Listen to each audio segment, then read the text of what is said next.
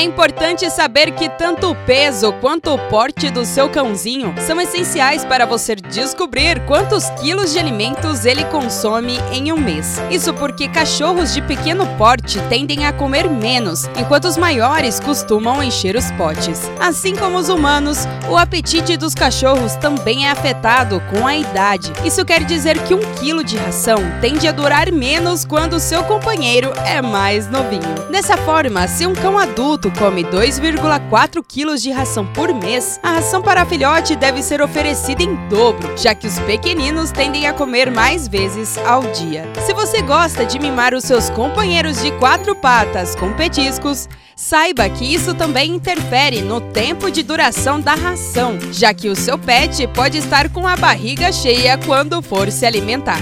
Isso quer dizer que um saco de ração com 3 quilos, por exemplo, pode durar mais de um mês. Por isso, lembre-se de levar essa informação em conta quando for fazer a próxima compra para o seu animalzinho. Como já citei, tanto a idade como o porte são fatores essenciais, mas a saúde e o bem-estar do seu bichano ou do seu cãozinho também interferem. Assim, se o seu companheiro de quatro patas estiver acima ou abaixo do peso ou até doente, essas quantidades podem ser maiores ou menores. A gravidez também é um fator essencial, principalmente quando a mascote é lactante ou está no cio. Portanto, conte com o auxílio de um médico veterinário.